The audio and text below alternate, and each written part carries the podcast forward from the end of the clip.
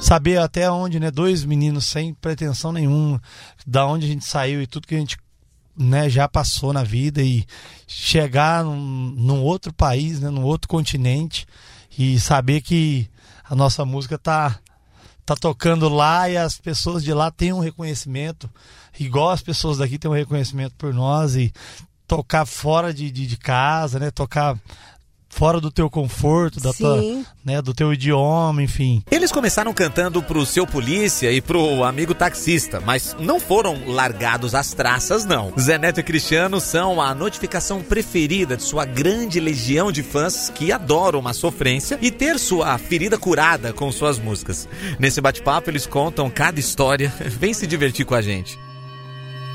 Este é o podcast Rádio Disney. Estamos começando aqui mais um episódio do podcast Conversas Rádio Disney, onde a gente recebe os seus artistas preferidos para tocar uma ideia bem legal. E hoje a gente está aqui com uma das duplas mais amadas do Brasil, ah, Zé Neto e Cristiano. Sejam bem-vindos. Obrigado, Fabi. Obrigado, Rádio Disney. Um prazeraço pra gente estar tá aqui, né, Cris? Tamo junto, Rádio Disney. Um prazer imenso pra gente estar tá aqui.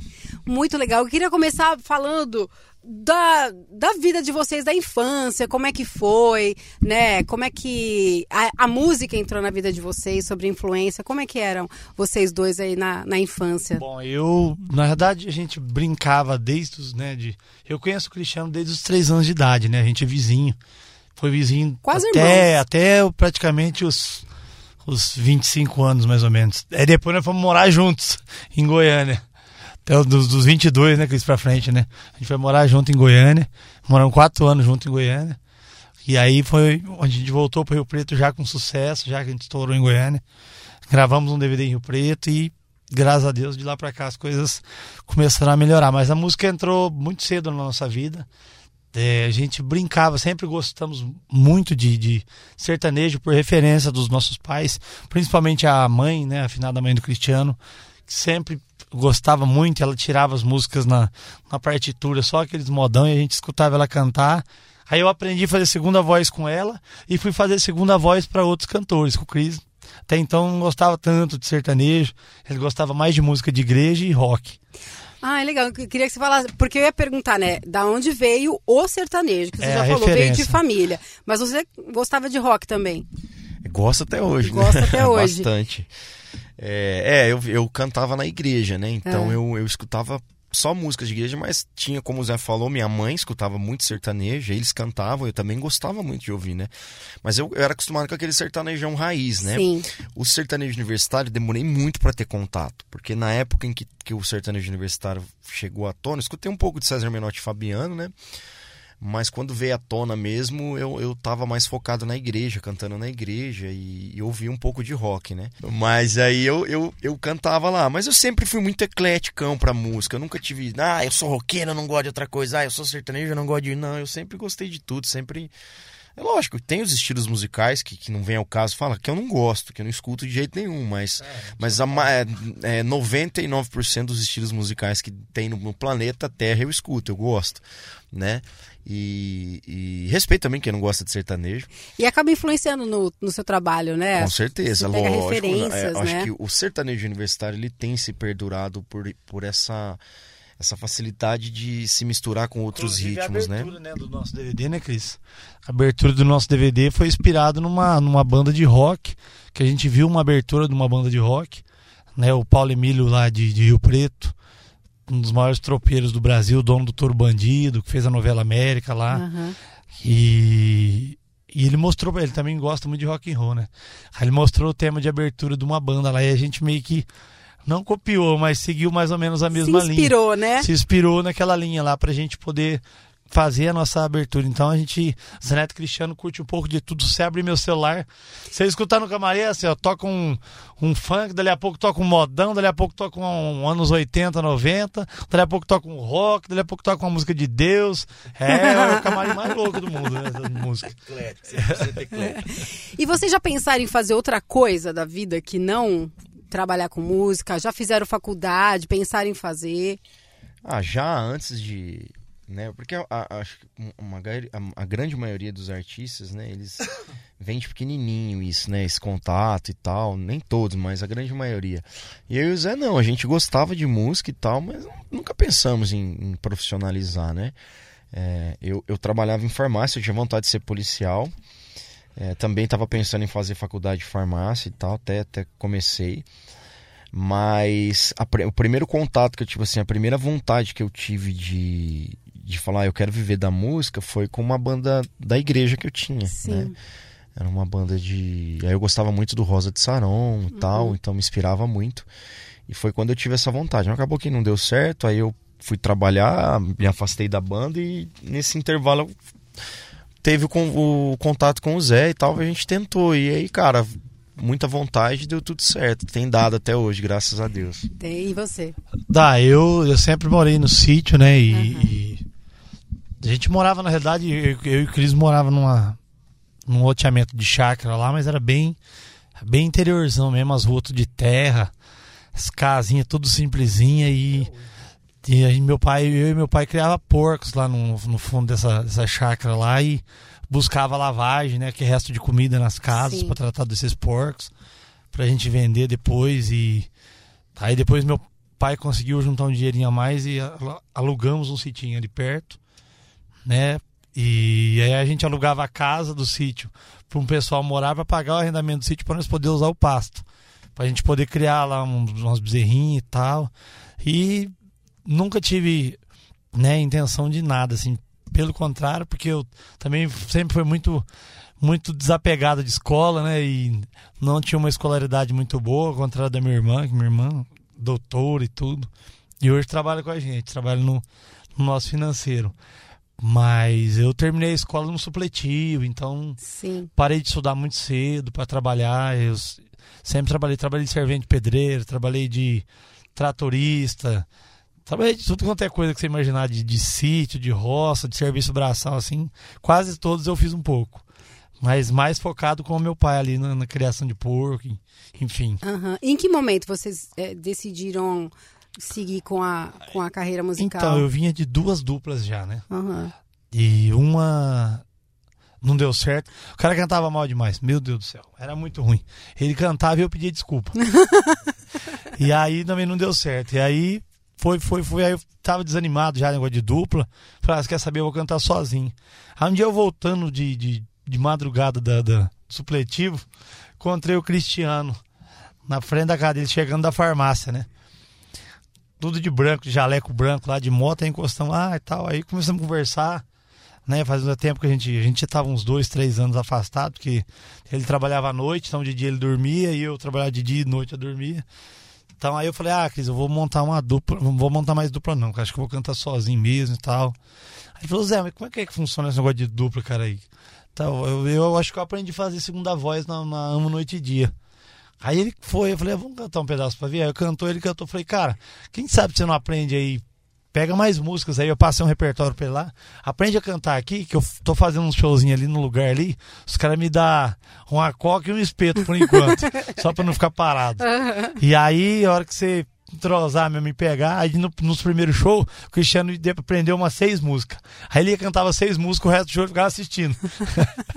aí depois ele foi aprendendo, aprendendo, pegou e aí de lá pra cá, graças a Deus. O resto é história, começou a né? andar. Que legal. E vocês acham que a sofrência é necessária no, no sertanejo? Ah, é, né? Eu acho que, que sim. Eu acho que o sertanejo sempre falou disso, né? Desde os primórdios lá atrás, né? É, fala, fala sobre isso, sobre amores que deram certo, que não deram certo, né? Então, de qualquer forma, você está sofrendo. Reais, né? é. Mesmo que seja a música esteja falando de um amor que deu certo, alguém vai ouvir sofrendo. Puxa, queria ser estar tá nesse é. lugar. Né? Ou então vai se identificar com o sofrimento da, da letra. É, as, é isso que eu falo, as pessoas se identificam, né? Ah, sim, Acho que as pessoas mais sofrem por amor é. do, que, do que aproveitam, né? O momento bom. E, e, vocês, agora, né, mudando de assunto, agora em março vocês fizeram uma turnê internacional, né, pela Europa. Eu queria Sim. que vocês contassem como é que foi essa experiência. Vocês aproveitaram para turistar também? Como é que foi? É, ó, dessa vez não deu tempo de turistar, não. Viu? Foi bem é. apertado o rolê. É, cara, a, a, a gente toca sempre nos Estados Unidos, na Europa, mas sempre o público é brasileiro. Só que o que a gente foi surpreendido em Portugal, que era 90% português. A gente tocou tanto em Lisboa como em Porto. Incrivelmente era só português. Tinha poucos brasileiros em Portugal. Então, assim, falei, cara, que legal, né? A gente chegava no aeroporto, era recebido com aquele alvoroço pelos fãs portugueses mesmo, né? Então, a gente ficou muito feliz. Pô, chegou em outro país, né? Por mais É. que seja a mesma língua, Sim. é, é outro país, é outra cultura, Parece né? um artista internacional, né? Parece um artista internacional Você- chegando no Brasil. Vocês esperavam essa, essa recepção calorosa do povo, do povo assim, não nos Então, shows, na assim, no- é- aeroporto? Na realidade, a gente, a gente ficou até, assim, feliz por isso, né? Ficou Sim. espantado, mas ficou feliz porque saber até onde, né? Dois meninos sem pretensão nenhuma, da onde a gente saiu e tudo que a gente né, já passou na vida e chegar num, num outro país, né, num outro continente e saber que a nossa música tá tá tocando lá e as pessoas de lá têm um reconhecimento, igual as pessoas daqui têm um reconhecimento por nós e tocar fora de, de, de casa, né, tocar fora do teu conforto, da tua, né, do teu idioma, enfim,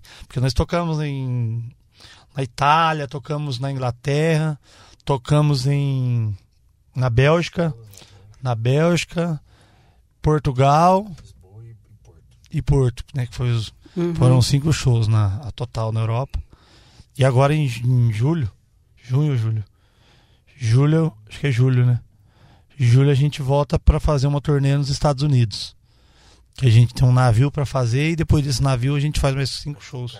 E, e que esse tempo todo de, de carreira que vocês já têm, é, tem muita história pra contar, né? Muita viagem, muita Bastante. coisa. Vocês têm alguma história engraçada que vocês lembram?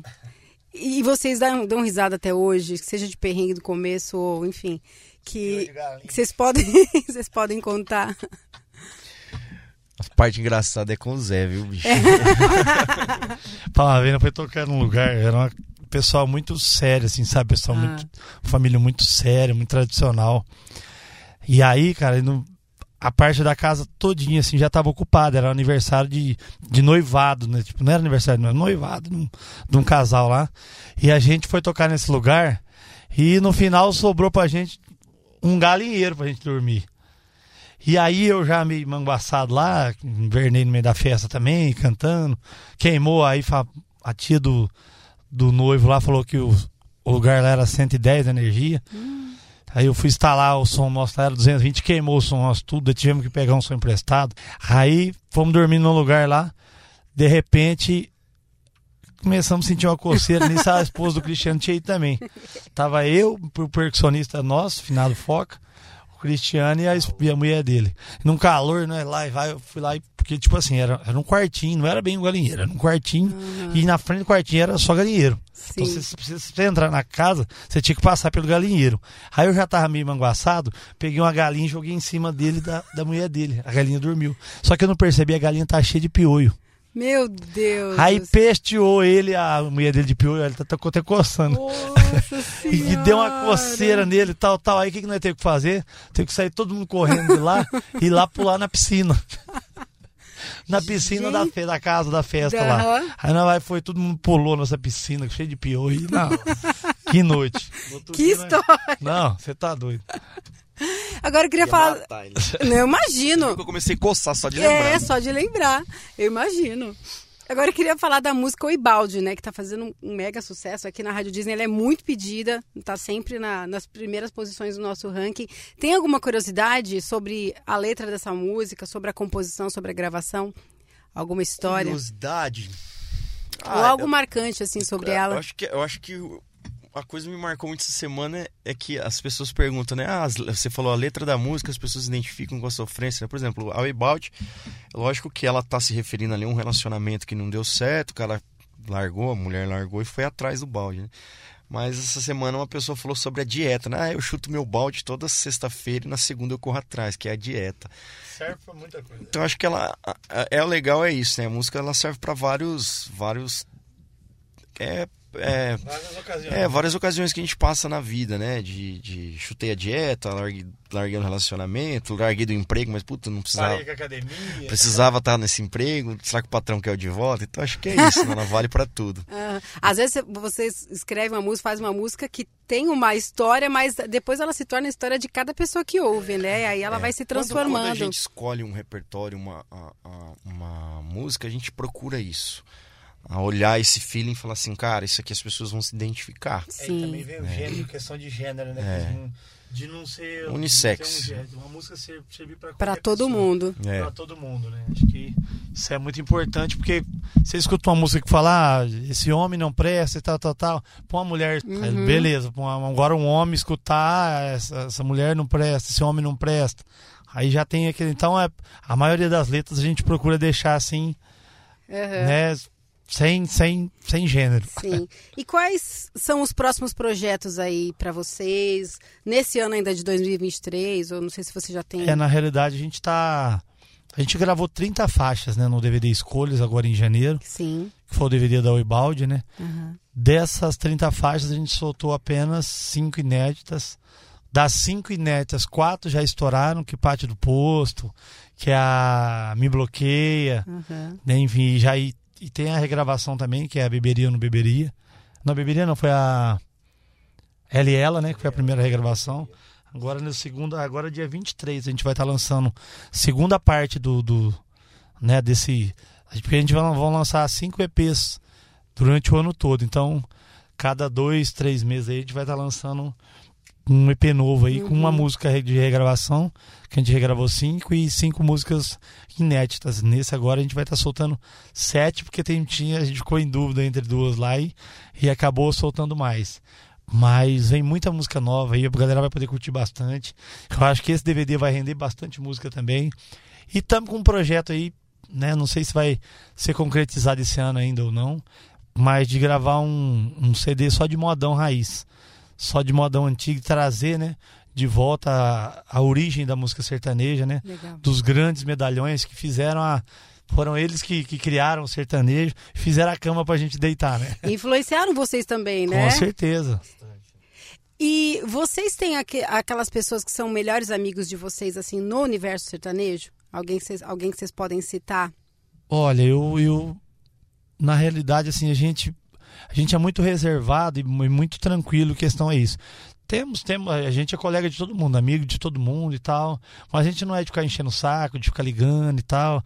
A gente é bem restrito mais eu e o Cris mesmo, né? Tem pessoas que a gente sabe que se a gente ligar a gente pode Pode se contar. apoiar. E as pessoas também sabem que se ligar pra gente pode contar, mas não temos muita relação, assim, de, de, de ficar ligando, de 24 horas, de amizade.